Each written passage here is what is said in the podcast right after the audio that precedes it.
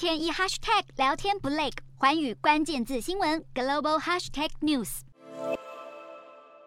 中国国家主席习近平二十六号无预警和乌克兰总统泽伦斯基进行乌战开打一年多以来的首次通话，两人就乌战的解决方案谈了一个小时。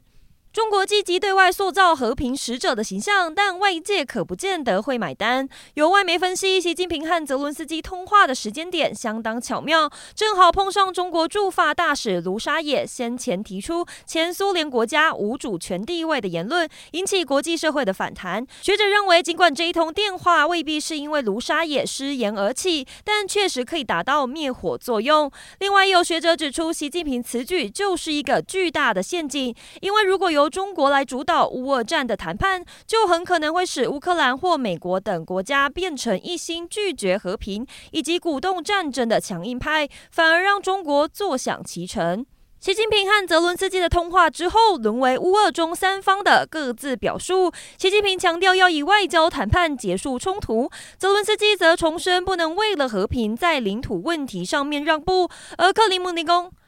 而克里姆林宫虽然欢迎为和谈努力，但也强调俄罗斯必须实现在乌克兰的军事目标。尽管三方的表述没有交集，但国际社会还是肯定这次的通话。美国方面虽然表示事先不知道两人会通话，但还是乐见双方的交流。而根据皮尤研究中心的民调，有百分之二十六的美国人认为政府对乌克兰的援助过多。专家也表示，如果这一种趋势持续发展，将可能会增加美国未来推动外交解决方案的压力。